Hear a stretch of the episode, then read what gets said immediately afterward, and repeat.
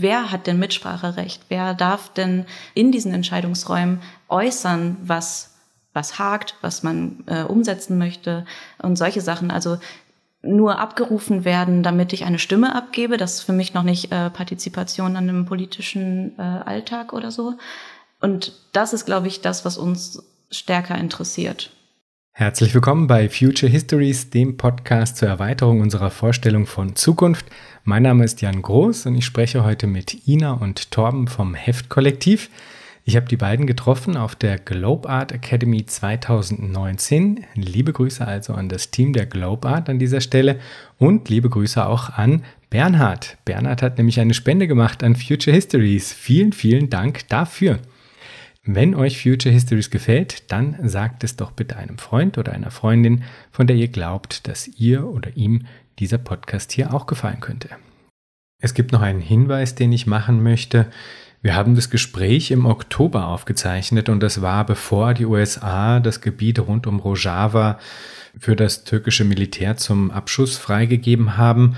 Das macht es natürlich doppelt traurig, wenn wir dann jetzt in dem folgenden Gespräch auch auf Rojava zu sprechen kommen, als ein gelungenes Beispiel selbstorganisierten gemeinschaftlichen Zusammenlebens. Ich habe euch in die Shownotizen einen Link zur, zum Rojava Information Center gemacht und auch zu deren Twitter-Account.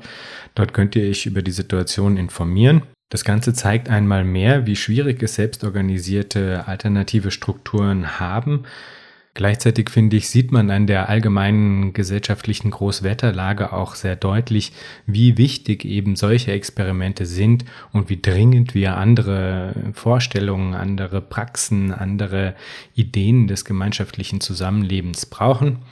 Das sind allesamt auch Sachen, mit denen sich Ina und Torben auseinandersetzen. Und ich wünsche euch viel Freude beim heutigen Gespräch mit dem Künstlerkollektiv Heft.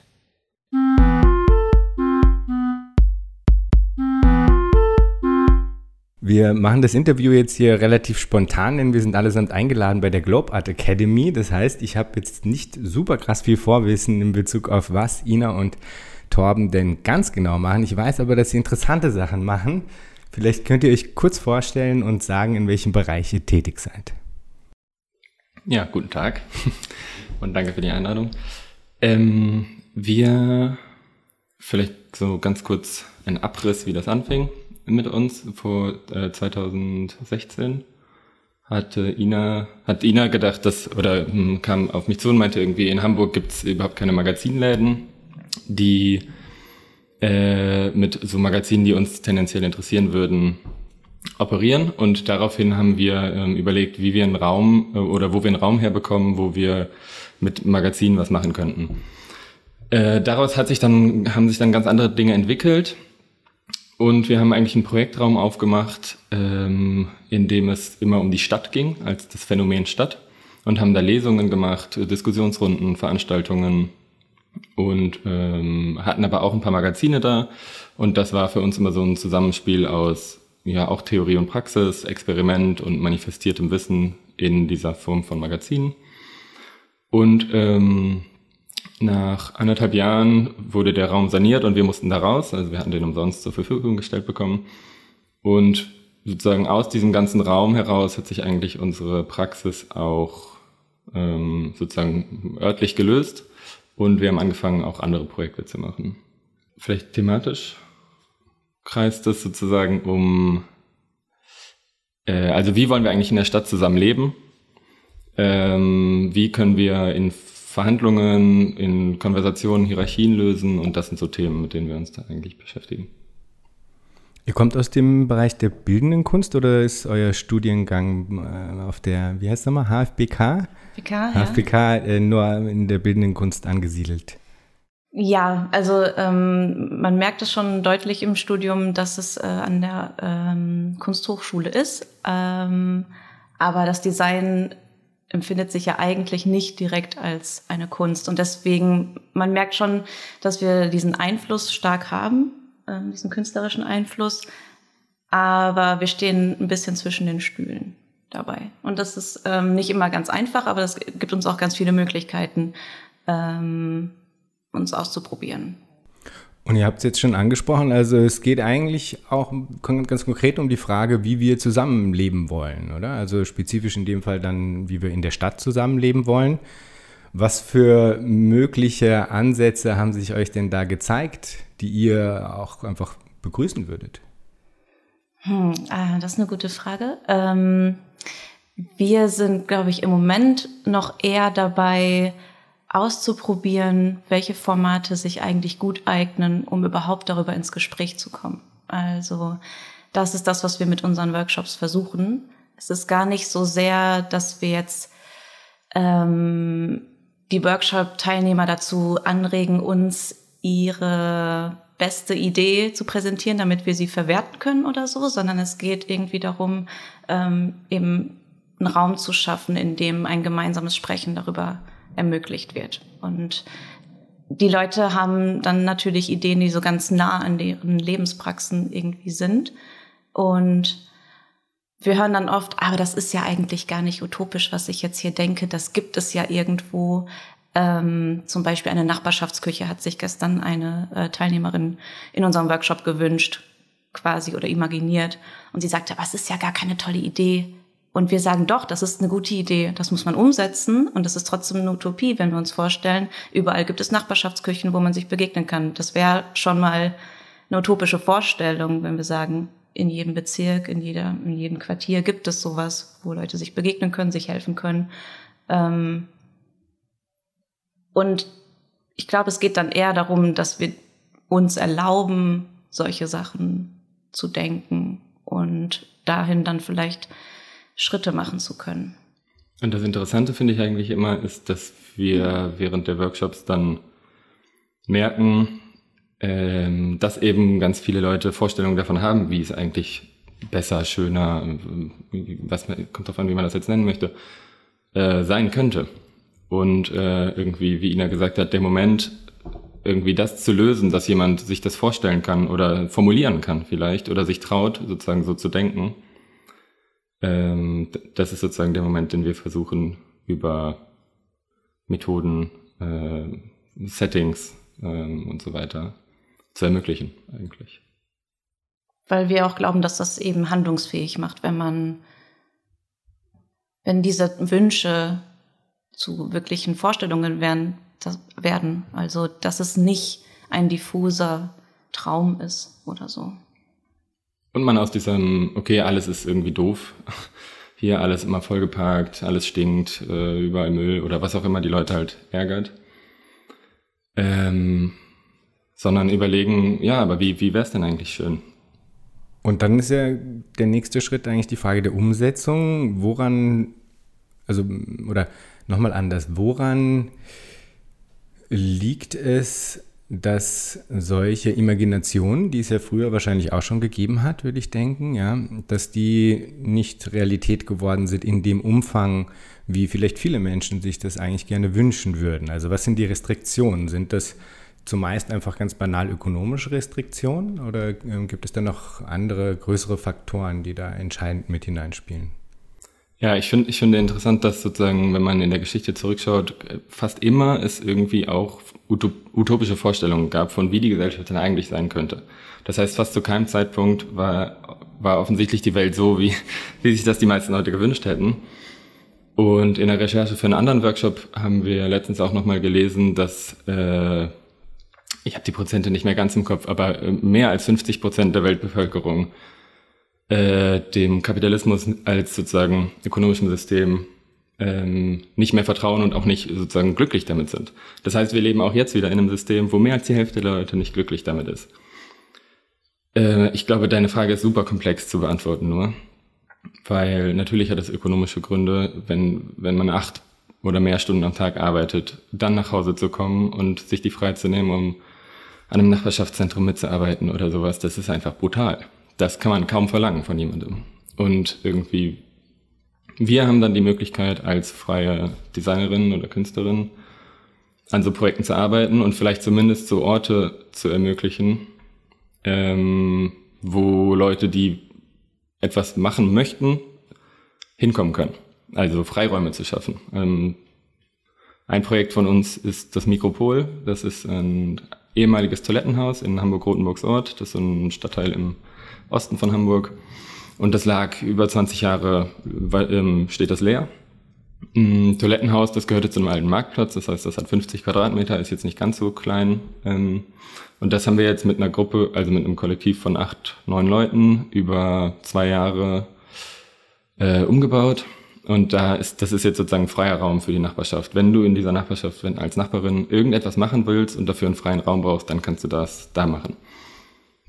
Ähm, und ich glaube, so Orte braucht es und das ist die Möglichkeit, und wir haben die Möglichkeit, das zu machen, aber ich glaube halt eben, wenn, wenn man acht Stunden in einem Brotjob ist, dann ist halt einfach, ah, das ist so der banalste Grund, aber das ist einfach so schwierig, dann diese Dinge einfach anzugehen.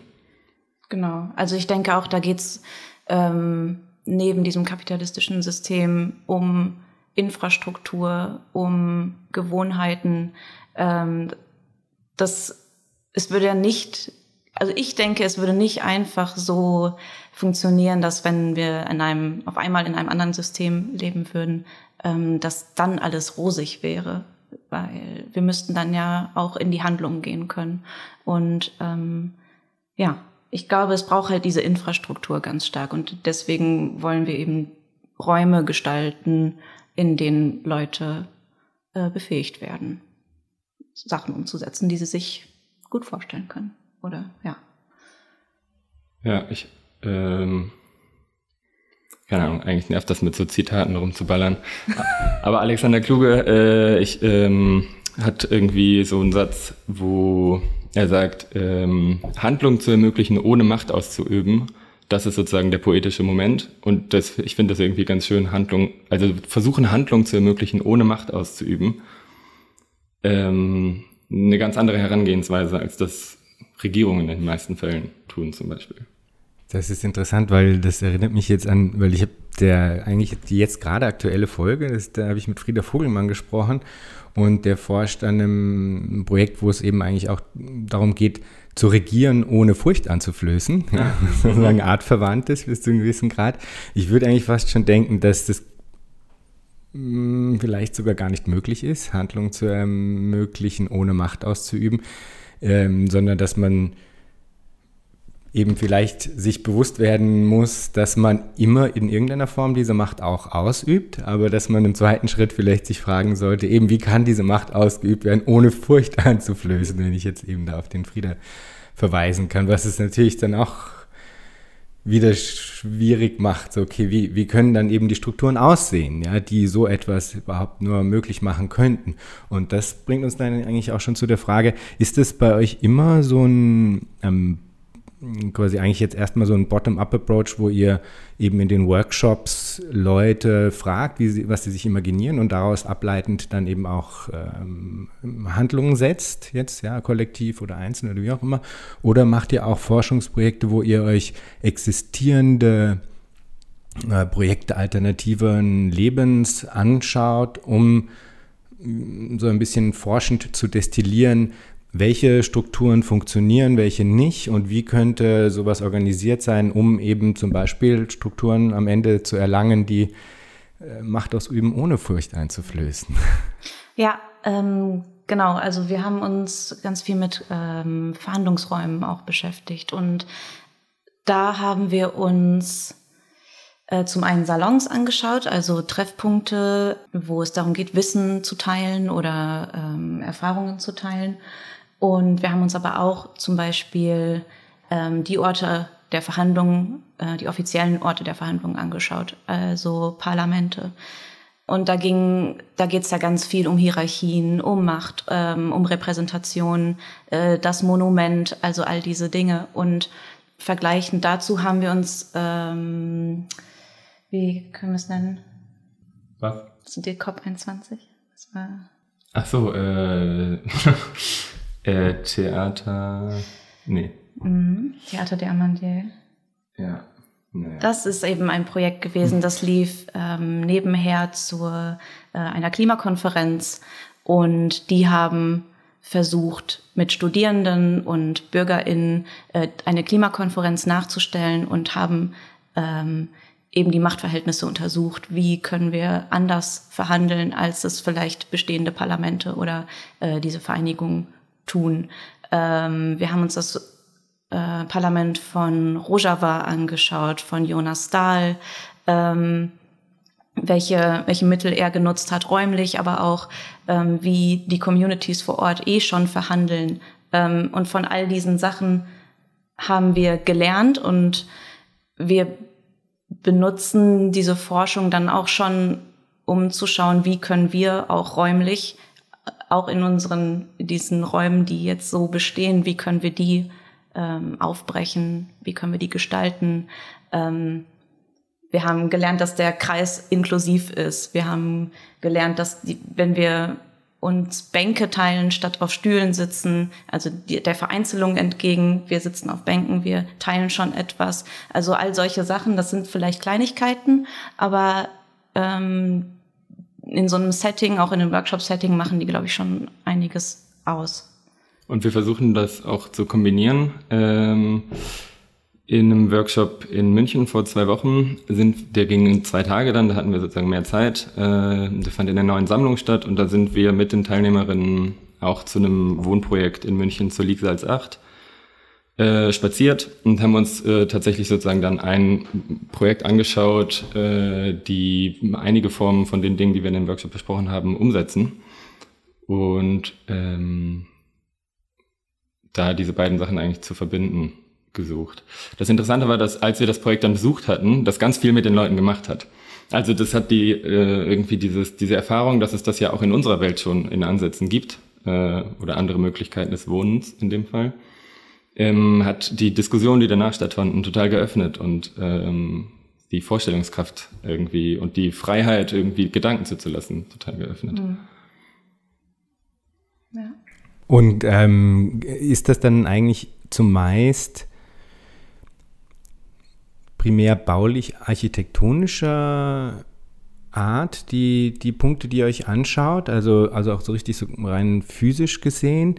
Oder schaut ihr euch auch Dinge an wie Entscheidungsarchitekturen oder zum Beispiel digital vermittelte Prozesse der, der Entscheidungsfindung, die vielleicht dann auch komplementär zu solchen Lebensstrukturen dann ja genutzt werden könnten. Also was weiß ich, wenn man jetzt ein größeres äh, Wohnprojekt hat oder so, dass, äh, dass die sich dann organisieren über digitale Infrastrukturen, die vielleicht dann das, was man sich einstmals eigentlich vorgestellt hat, als eine in Anführungsstrichen Utopie des Zusammenlebens, die dann vielleicht auch in der Lage sind, das besser möglich zu machen. Weil ich glaube, es gibt auf der einen Seite halt diese diese Ebene der Imagination und dann gibt es natürlich diese praktische Ebene von, okay, fuck, wie kriege ich das denn jetzt hin, ja, dass sich so viele Leute irgendwie auf, was weiß ich, eine bestimmte Entscheidung äh, einigen, die halt nicht wo es eben nicht fünf verschiedene ähm, Ausgänge gibt, sondern halt nur einen. Ja? Und wir müssen aber da jetzt eine Entscheidung treffen und das kann ein super krasses Pain in the Ass sein, wenn irgendwie dann ein Plenum von 250 Leuten zusammensitzt und jeder hat irgendwie gleiche äh, Sprechzeit und dann wird am Ende irgendwie auf Konsensbasis äh, irgendwie dann eine Entscheidung getroffen. Das äh, kann auch wertvoll sein und wichtig, ja. Aber manchmal braucht man vielleicht auch andere ähm, Organisationsstrukturen, die dann eben nicht nur architektonischer Natur sind im Sinne der, des Baulichen, sondern vielleicht auch eben digitale Infrastrukturen brauchen oder so. Kam das auch vor bei euch? Also, wir, also für uns ist sozusagen Design und Architektur oder wenn wir von Raum sprechen, dann meinen wir eigentlich immer einen sehr erweiterten Begriff in dem Sinne, dass es das Gebaute ist, was du ansprichst, aber eben auch, wie bewege ich mich im Raum, ähm, wie, ja, wo komme ich zusammen, wo, wo, wo kann ich sprechen, wo kann ich ähm, für mich sein, so Dinge.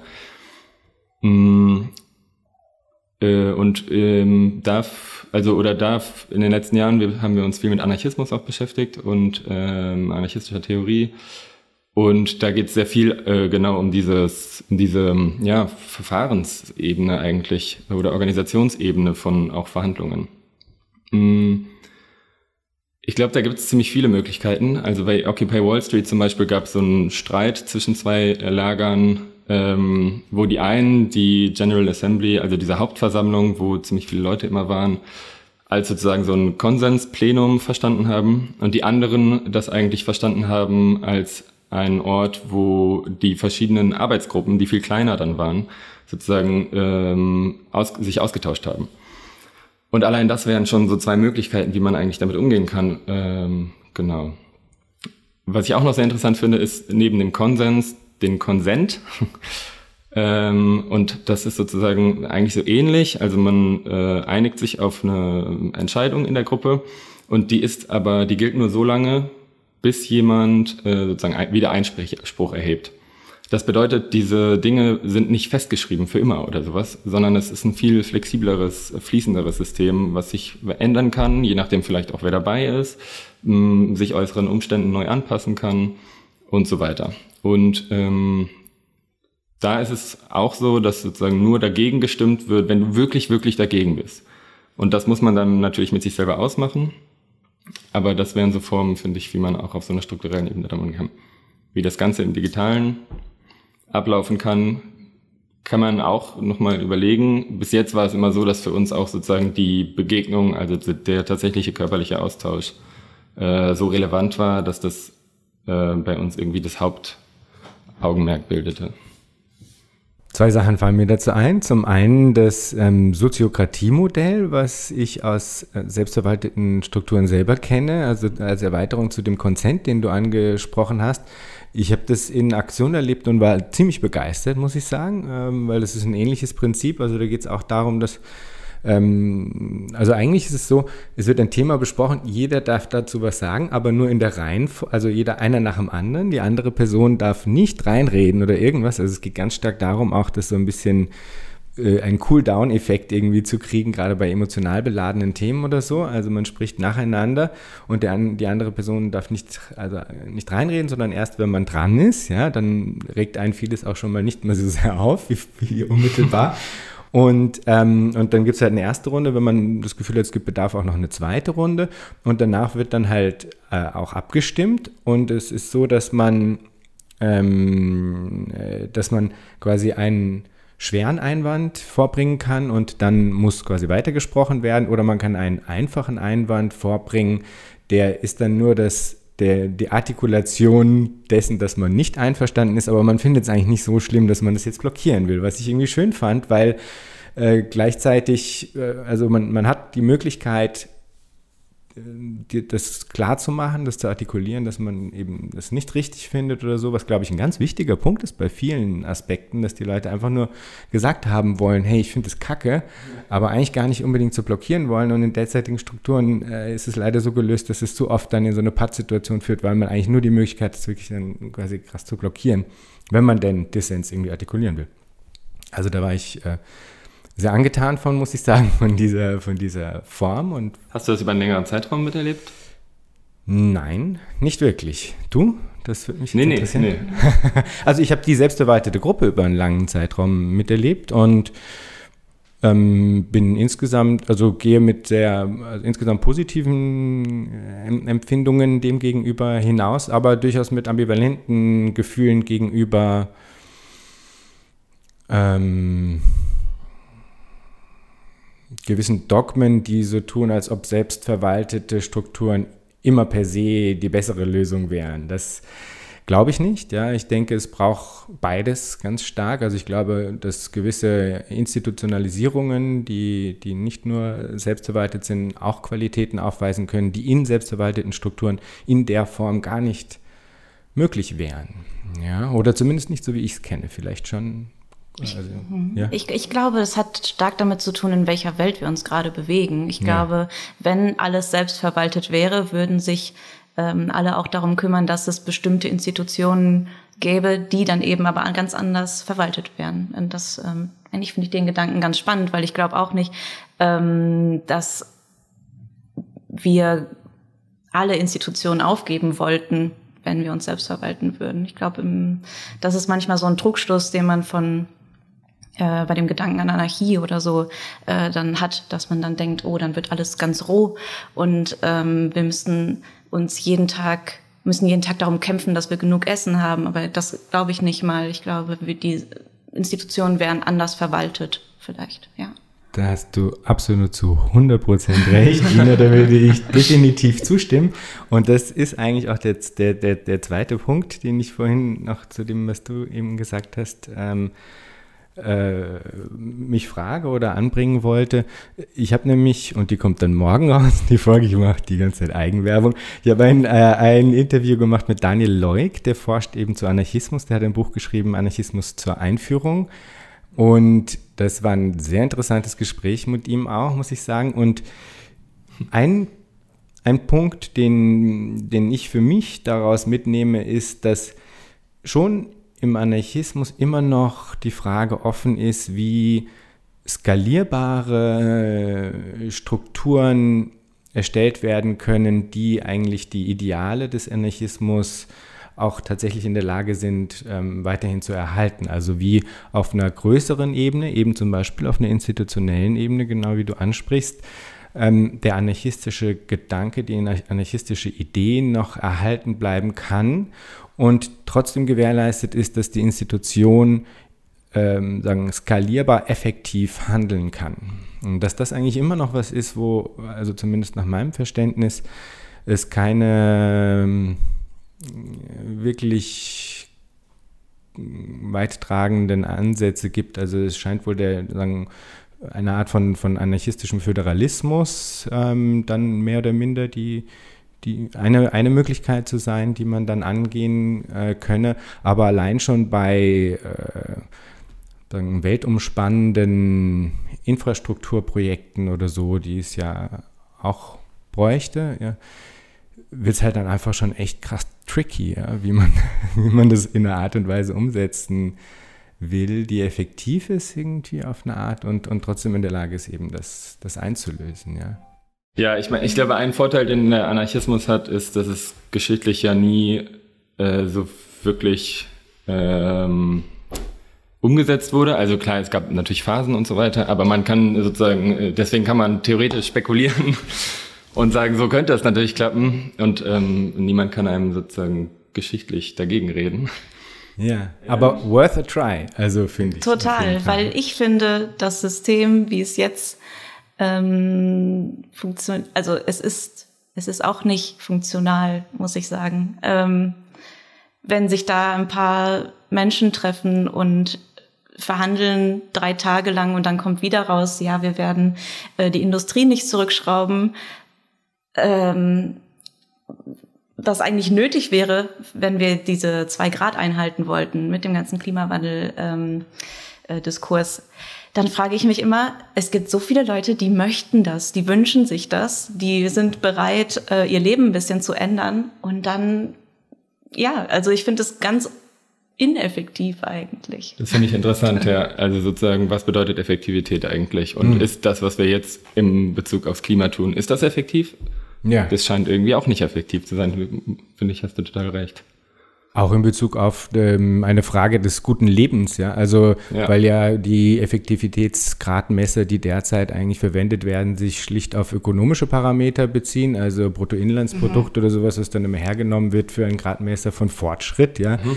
Was halt ein riesengroßer Bullshit ist, weil da ja in keiner Form irgendwie einfaktoriert wird, ob es uns als Menschen, die wir davon profitieren sollten, denn tatsächlich dann auch damit besser geht oder nicht. Also, wenn irgendwie ein Öltanker äh, vor irgendeiner Küste äh, in den Arsch geht und dann läuft da haufenweise Öl raus, ja, dann ist es mitunter gut für das Bruttoinlandsprodukt, weil halt ganz viel irgendwie Ressourcen aufgewendet werden müssen, um dieses fucking Öl da rauszukriegen, ja.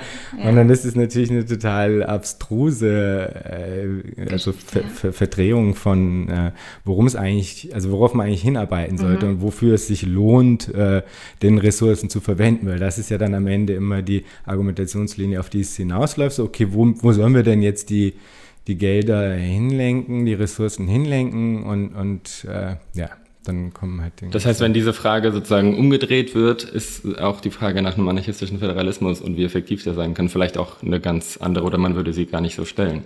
Fair enough. ja. Ähm, gibt es denn aus den Projekten, die ihr euch angeguckt habt, ich weiß jetzt auch gar nicht, wie viele das sind, wie, das würde mich auch mal interessieren. Wie viele ähm, alternative Wohnprojekte habt ihr denn mittlerweile so besucht? Ach so, nö, da gar nicht so viel.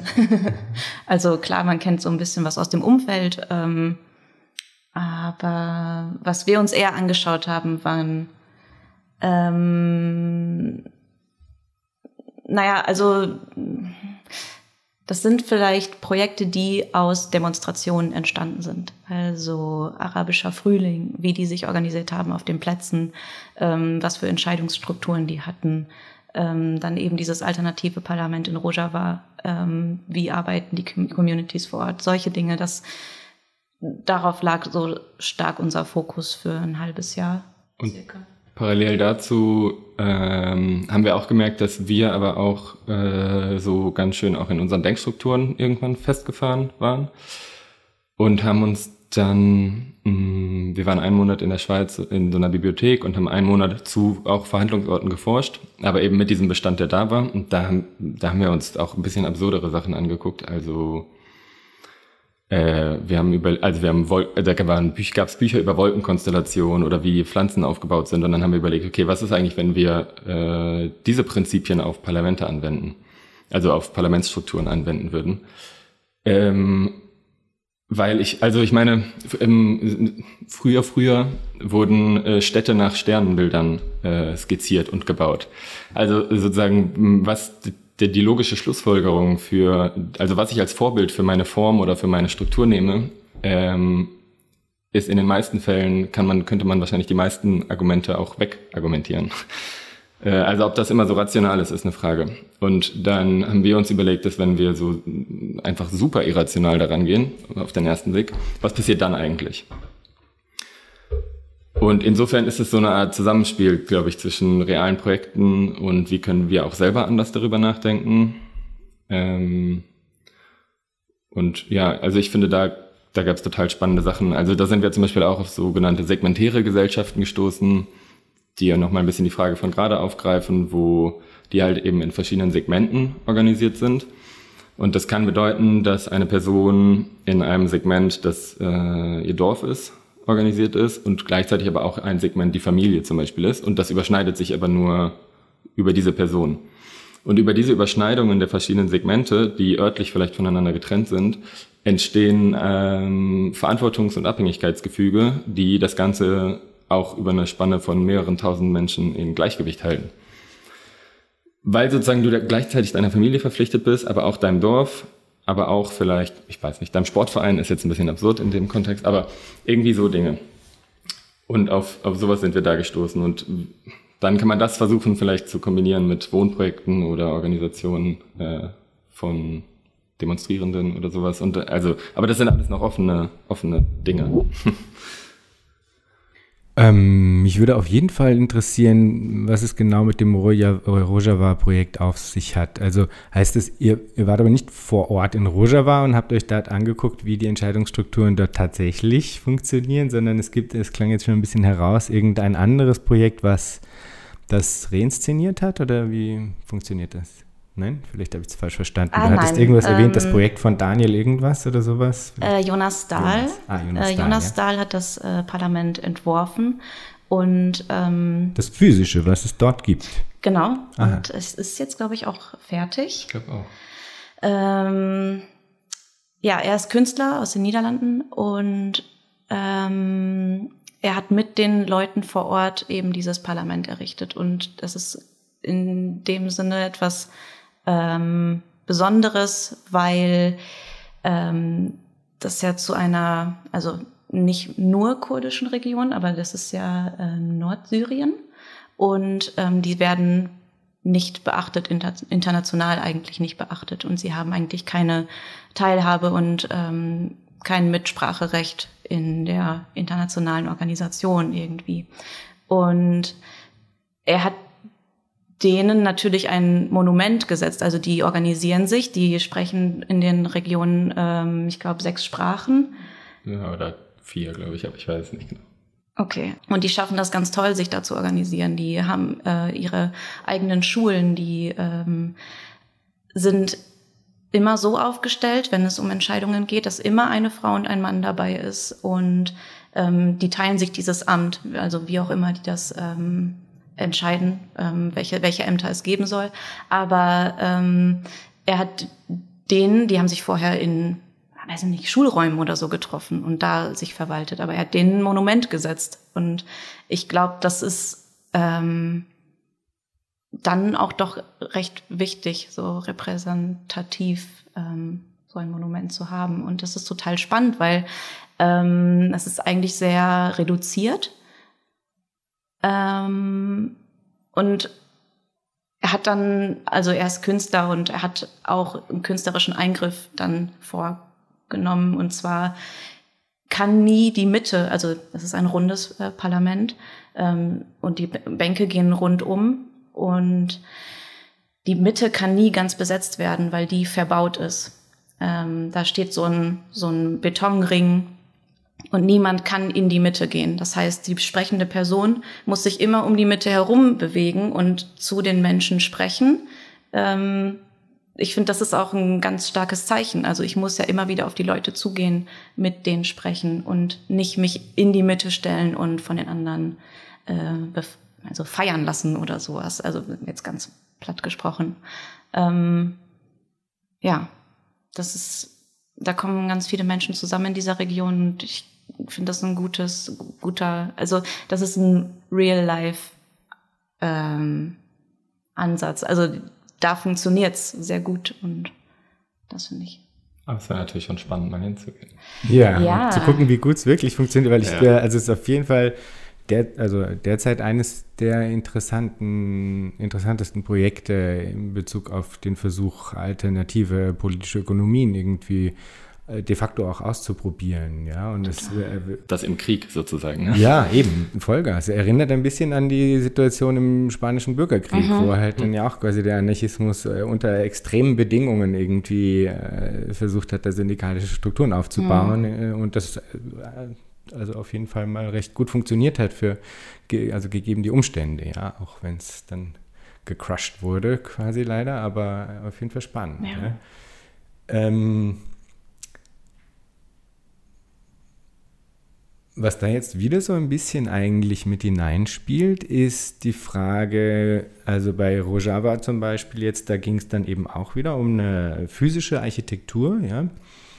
Und du hast es jetzt angesprochen, Ina, natürlich durch die Architektur wird dann sagen, ein bisschen auch die, nicht nur ein bisschen, sondern wird auch die Art und Weise, wie miteinander äh, interagiert wird, äh, mitgelenkt und, und so, ja. Aber Habt ihr, wenn ihr euch dann Rojava angeschaut habt als physische Architektur des Parlaments, habt ihr euch dann auch die Architektur der Entscheidungsstrukturen noch weiter angeschaut? Weil das wäre ja auch interessant. Ja, wie, wie ist das dann eigentlich aufgebaut? Ist es da dann, äh, also weil man kann ja, und das geht jetzt dann eigentlich nicht nur um Rojava, sondern grundsätzlich auch um Fragen demokratischer Strukturen, ja. Man könnte ja grundsätzlich auch nochmal die Frage der der, äh, dieser Form von Architekturen in Frage stellen und komplett anders denken. Also ist das was, wo ihr euch dann auch hin, hinwendet, wenn ihr zum Beispiel so ein Projekt wie Rojava anschaut, oder geht es dann doch äh, eher primär um, um diese Architektur? Äh? Ich glaube, wir haben uns einem, also primär haben wir uns dort mit den äh, räumlichen Begebenheiten äh, beschäftigt. Aber was dort eben wichtig ist, ist ja dieses basisdemokratische System, ähm, was ja noch viel weiter vor einer Stimme liegt. Also wer hat denn Mitspracherecht? Wer darf denn mit an den, wer darf denn auch an, bei diesen oder in diesen Entscheidungsräumen äußern, was was hakt, was man äh, umsetzen möchte und solche Sachen. Also nur abgerufen werden, damit ich eine Stimme abgebe. Das ist für mich noch nicht äh, Partizipation an einem politischen äh, Alltag oder so. Ähm, und das ist, glaube ich, das, was uns stärker interessiert. Genau. Mm, wir beschäftigen uns schon viel mit, äh, was vielleicht bei dir auch durch, äh, durchklang, sozusagen der kleinen Einheit. Ähm, aber schon sozusagen mit Perspektive, was wäre, wenn man das skaliert oder wenn ganz, wie, wie würden die ganzen kleinen Einheiten im Austausch miteinander stehen. Ähm, ich, also man kann natürlich auch andersrum vorgehen. ich habe irgendwie das Gefühl, dass sozusagen fast alle Dinge aber von einer Art Keimzelle ausgehen. Also dass ähm, schon auch irgendwie ein Ansatz ist, der, der oder für, für uns auf jeden Fall erstmal Sinn macht. Ähm, das, was ich interessant finde, ist, wo wir beim Anarchismus waren, äh, also Simon Weil irgendwie äh, hat geschrieben, dass die, dass sehr interessant ist, dass die Masse eigentlich immer von einer Minderheit unterdrückt wird.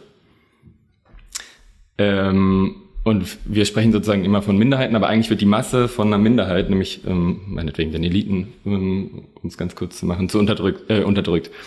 Und ähm, also wie könnte sozusagen diese Masse, die handlungsfähig ist, weil sie eine Masse ist, eigentlich handlungsfähig werden? Äh, und ich glaube nicht, dass das als Masse funktioniert, sondern sozusagen als organisierte kleine Einheiten, die äh, sozusagen miteinander aber auch organisiert sind und darüber dann vielleicht sowas wie eine, eine Masse bilden, aber die nicht sozusagen äh, homogen ist.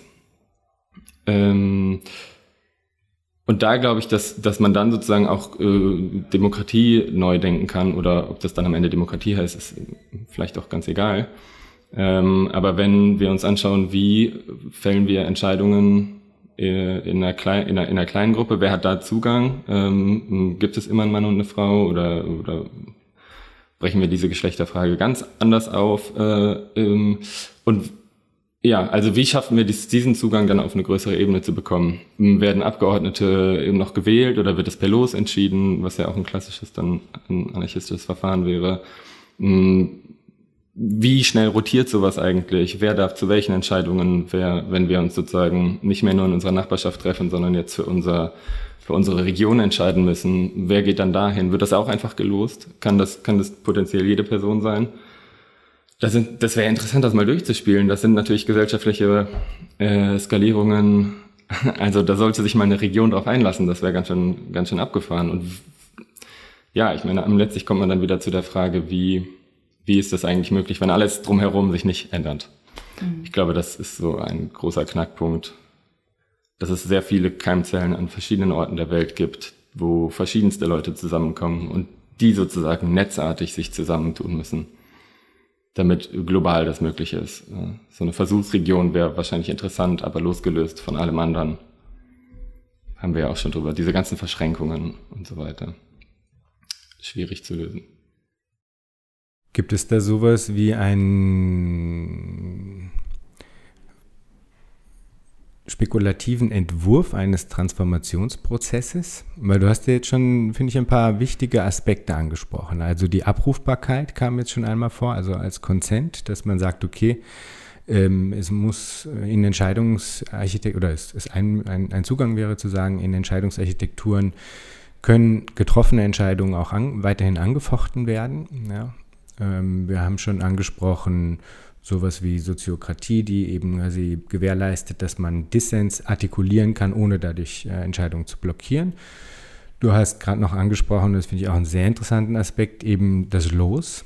Also, weil ja eigentlich, finde ich, relativ offensichtlich ist, in, wenn man sich jetzt die politischen Entscheidungsträger anguckt, dass in den derzeit existierenden Strukturen man nicht das Gefühl hat, dass, äh, dass die am besten geeignetsten Personen dann an der Spitze der äh, Führungshierarchie äh, dahin gelangen würden, sondern tendenziell eher Soziopathen und dass, dass dann eigentlich sowas wie das Los äh, einfach die Wahrscheinlichkeit schon höher macht, dass dann eine kompetente, kompetente Person irgendwie. Eigentlich haben wir sowas schon. Also in Deutschland wird die Familienministerin irgendwie Kriegsministerin oder wie das heißt. ja, also ich meine, das ist doch eigentlich wie los. Also so, so, ein paar, ähm, das, also sind quasi jetzt schon, wir haben alle zusammen, Ina, du hast auch schon einige Sachen genannt quasi. Ähm, es gibt so ein paar Aspekte, wo man sagen würde, okay, das wären ähm, Gestaltungspunkte, die sinnvollerweise ähm, für zukünftige Formen der sozialen Organisation als, als ein Nukleus ähm, verwendet werden könnten. Ja?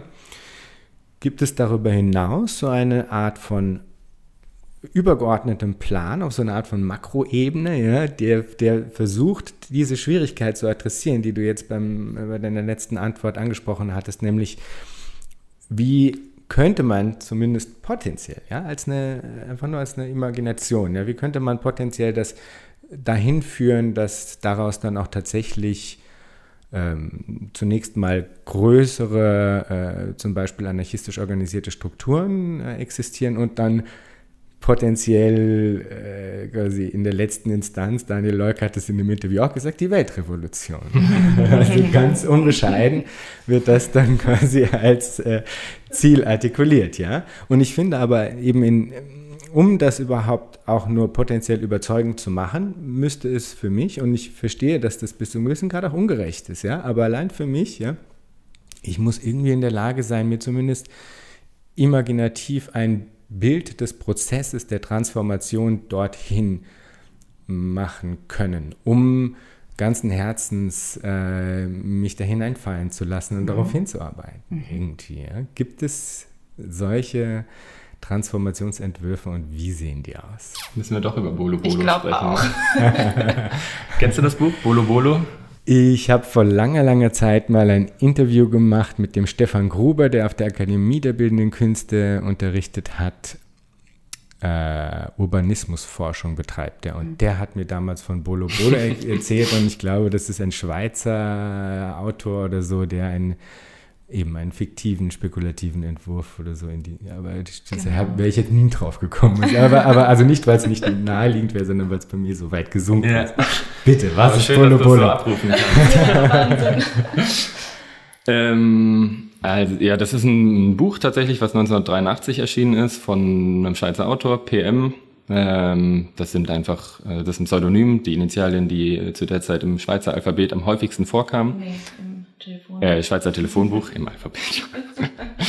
ähm, und in diesem Buch entwirft der Autor äh, eine Sozialutopie, eine anarchistische Utopie, wenn man will, ähm, die sozusagen auf eine Einheit von ungefähr 500 Menschen, äh, das ist sozusagen die Grundeinheit, in der die Welt dann strukturiert ist. Und diese 500 Menschen schließen sich zusammen zu einem Bolo. Und jedes Bolo kann aber ganz, ganz unterschiedlich äh, in sich organisiert sein. Das heißt, äh, es ist eigentlich die größtmögliche Vielfalt möglich. Ähm, gleichzeitig können aber auch alle Eigenarten in sozusagen im Kleinen ausgelebt werden, wie man mag. Jedem Menschen steht es frei, äh, das Bolo zu verlassen, Neues zu gründen und so weiter. Ähm, und das ist so die Grund, Grundidee eigentlich. Das heißt, es kann irgendwie, es kann auch Hippie-Bolos geben, aber es kann halt eben auch Bolos geben, die wie ein Hotel aufgebaut sind und äh, wo eigentlich jede Person sehr in ihr Zimmer zurückgezogen lebt. Ähm, das ist aber sozusagen nur der zweite Teil des Buches. Im ersten Teil wird, ähm, das ist jetzt 1983, aber trotzdem eine Kritik an der Zeit geäußert und auch so eine Art Weg skizziert, wie wir zum, zu, zur Bolo-Welt kommen. Und ähm, dieser Weg ist zeitlich gesehen sehr optimistisch. Ich glaube, da hätte dann irgendwie nach zehn Jahren schon alles so sein müssen. Das ist jetzt nicht passiert. Ähm, aber da gibt es so ein paar Punkte, die, finde ich, die Frage, die du jetzt gestellt hast, betreffen, super interessant sind.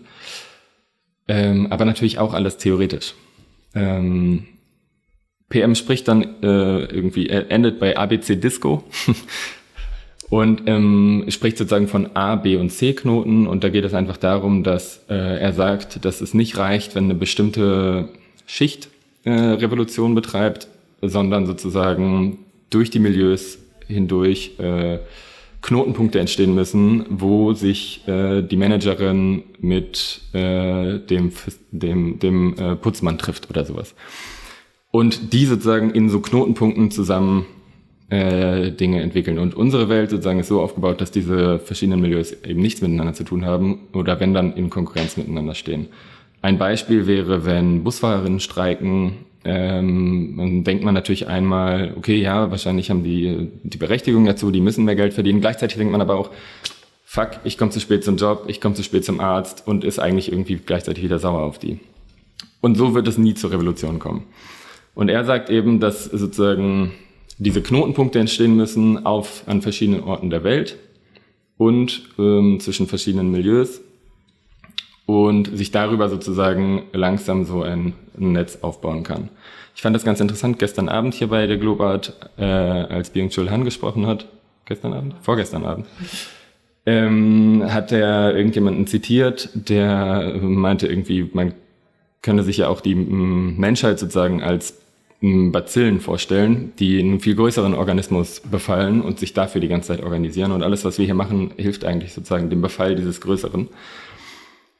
Und ähm, äh, was ich an dem Bild aber noch spannend finde, ist sozusagen die wieder sozusagen auf diese Keimzelle zurückzukommen. Also mh, wenn wir es schaffen, einen von diesen Knotenpunkten, wo verschiedene Menschen zusammenkommen und eine andere Welt anfangen zu leben, zu bauen, äh, infiziert das vielleicht einen anderen Knotenpunkt und wiederum einen anderen. Und so äh, kann sich das auch im Positiven sozusagen bezillenartig aus, ausbreiten. Hm, das wäre so meine Hoffnung, wie sowas funktionieren könnte. Gibt noch einen letzten Punkt, der auch bei PM spannend ist. Äh, er nennt das Substruktion und ähm, nimmt das, glaube ich, aus der Archäologie. Und das ist, wenn unter ähm, so bühnenartigen Bauten, also der Unterbau sozusagen, der das Ganze hält. Und er sagt, und das ist, glaube ich, auch was in Spanien ähm, in den 30er Jahren bei der anarchistischen Revolution letztlich nicht funktioniert hat, ist, dass man sozusagen das System aushöhlt über Re eine Revolution und dann entsteht aber eine Lücke. Und was passiert dann eigentlich?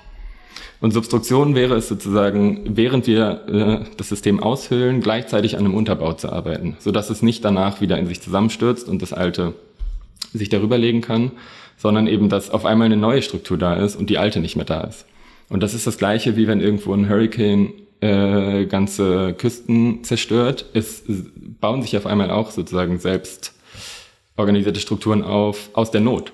Aber wie, also theoretisch kann ich mir vorstellen, dass es möglich ist, diese Strukturen, wenn sie dann sozusagen mh, hm, vielleicht ein bisschen organisierter und gestärkter sind, dass die einfach bestehen bleiben, diese, die, die auf Austausch und gegenseitiges äh, Miteinander äh, sozusagen basieren. Ich, ich finde, das sind so Beispiele, wo ich mir das real vorstelle, die aber im Moment immer nur temporär sind, weil sie dann wieder zusammenbrechen. Richtig. Also ich glaube auch, dass ähm, es wäre kein per se freundlicher Weg, der dahin führen würde, weil ich glaube, wir sind alle sehr bequem geworden und wir haben oft Angst davor, etwas zu verlieren oder ähm, Abstriche machen zu müssen. Das ist ja oft die Angst, die Leute haben, dass sie ähm, verzichten müssten. Mm, und uns wurde das so stark suggeriert, vielleicht auch äh, ähm, so durch Leute, die vielleicht den äh, Ostblock so miterlebt haben oder so, dass, dass ähm, genau, wenn ein anderes System äh, an die Macht, sage ich mal in Anführungsstrichen, ähm, kommen würde, dass das mit Verzicht zu tun hat. Und ähm, ja, jetzt weiß ich gar nicht mehr, worauf ich hinaus wollte, aber ähm, das eben, es würde natürlich auch Anstrengungen bedeuten, zu einem anderen System zu kommen. Und wenn wir so Workshops machen, dann merken wir, oder dann merken die TeilnehmerInnen, die sich dann diese Sachen wünschen, ganz schnell, aber das geht ja nicht. Also das, was ich hier gerade vorstelle, aber das geht ja nicht, weil es in diesem System nicht funktioniert. Aber man merkte, die wünschen sich das, die wollen eigentlich eine bestimmte Sache, denken dann, das geht in diesem System nicht, weil es nicht funktional genug für dieses System ist, aber in einem anderen System könnte das total funktional sein. Also ich glaube, ein Freund, per se freundlicher Wandel ist so nicht möglich, weil ähm, ja, es geht nicht aus, dem, aus der bequemen Situation heraus, dass wir das jetzt über eine App schaffen oder, ne, also es wäre schon auch harte Arbeit, denke so ich. Sofa-Revolution. Das wird nicht so passieren, glaube ich, genau. Aber bequem vielleicht in der Hinsicht, als das, also nicht bequem, sondern angenehm. Vielleicht in der Hinsicht, als dass ja dieser Nukleusgedanke, den du eben auch angesprochen hattest, dass der ja schon eigentlich darauf basiert, dass man sich zunächst mal in lokalistischen Strukturen eigentlich Situationen erschafft, so wie man sie gerne hätte und wie sie einem auch gut tun. Und dass das dann nämlich letztlich auch das ist, wovon du vorhin gesprochen hast, was dann, was dann existiert, was nämlich eh schon die ganze Zeit existiert. Es wird ja immer so getan, als äh, wäre irgendwie nur der Kapitalismus. Ähm, das, was die Welt am Laufen hält, aber in Wirklichkeit sind ja unsere sozialen Beziehungen das, was den Kapitalismus permanent stützt, ja, weil es nicht bezahlte Arbeit ist, Pflegearbeit, Kindeserziehung und so weiter und so fort. Ja.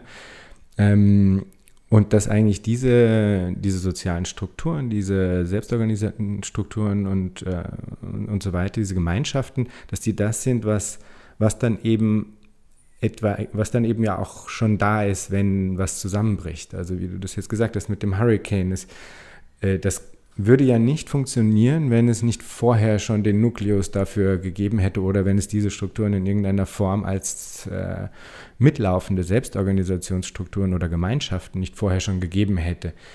Äh, ja. Das Problem ist irgendwie, dass, oder was heißt Problem, aber sozusagen, dass diese ähm, informelle oder andere Form von Organisation halt oft einfach aus so einer Notsituation herauskommt. Also es ist sozusagen zwingend notwendig, weil alles andere lässt die Leute im Stich. Also so, ich muss jetzt mir eine Struktur aufbauen und irgendwie klappt das dann auch. Und wie, also das ist einfach eine Frage, wie ist es möglich, über die Not hinaus diese Struktur zu erhalten? Oder vielleicht sogar auch ohne die Not überhaupt erst aufkommen zu lassen. Ja. Über, also ich, ich finde, der große, An es gibt ja einen großen Anreiz mhm. dafür. Also der, der große Anreiz ist ja, dass es ähm, zumindest die Potentialität erschafft, auch in der Gegenwart schon einen Kontext zu haben, den man selbst als absolut lebenswert empfindet. Also das ist ja die große das große Zuckerl, würde man hier in Österreich sagen, das eigentlich einem dahin gehalten wird, ja. Und es ist halt einfach so, dass ganz pragmatisch gesehen einem halt derzeit noch extrem viele äh, Hürden in den Weg gelegt werden in der tatsächlichen Umsetzung solcher Strukturen, weil eben leider viel zu oft das dann zusätzlich zu irgendeiner Lohnsklaverei das dann gemacht werden muss, weil man ansonsten keine keine Möglichkeit hat, äh, sich zu erhalten. Ja? Das sind nämlich ja auch Dinge, die dann durch so einen Hurricane plötzlich wegfallen.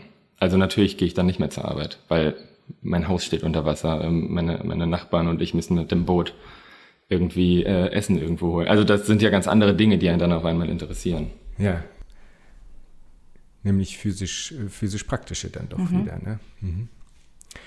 Gut, ähm, wir haben sehr, sehr viele interessante äh, Ausblicke jetzt schon äh, ge gewagt und ge geschafft und uns angeguckt. Ich stelle am Schluss dann noch die Frage an alle meine Gäste, wenn ihr euch Zukunft vorstellt, was stimmt euch freudig?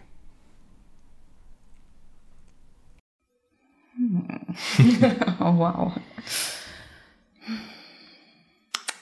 Utopisch oder?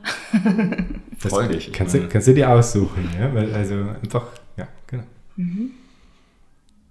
Möchtest du? Na, ihr müsst sowieso beide antworten. Ja. Dann geht es nur darum, wer zuerst Zukunft vorstellt, was stimmt euch freudig?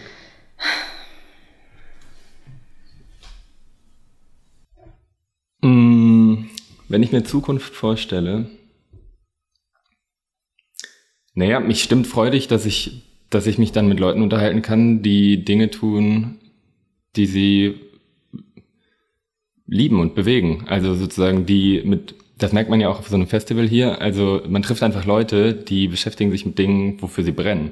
Und das sind sofort interessante Gespräche. Und ich glaube, wenn, wenn ich mir die Zukunft positiv vorstelle und die Leute mehr die Dinge tun, die sie wirklich tun wollen, dass auch sozusagen diese Dinge äh, super spannend werden. Also der Austausch einfach nochmal äh, viel, viel ja, potenziell spannender wird.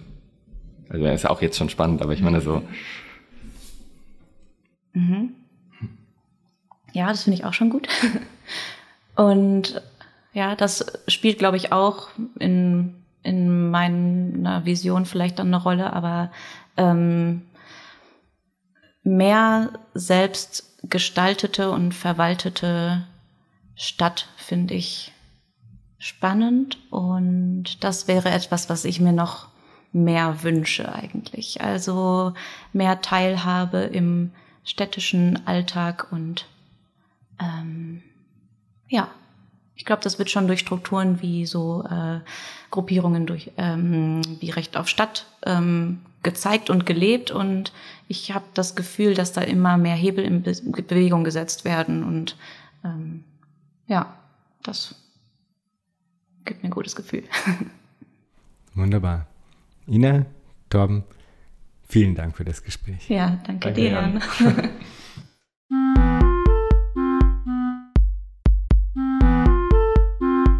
Das war Future Histories für heute. Vielen Dank fürs Zuhören. Shownotizen und vieles mehr findet ihr auf www.futurehistories.today. Diskutiert mit auf Twitter unter dem Hashtag Future Histories oder auf Reddit. Lasst mich wissen, was ihr zu dem Ganzen denkt und wie euch diese Folge hier gefallen hat. Unbedingt gut bewerten auf allen Podcast-Plattformen, die ihr nutzt. Für unsere Patreon-Unterstützerinnen und Unterstützer gibt es auf www.patreon.com-future histories vieles an Zusatzmaterial. Ich lese zum Beispiel jeden Monat einen Text ein, der zum jeweiligen Thema passt. Da könnt ihr also auch vorbeischauen. Bis zum nächsten Mal. Ich freue mich.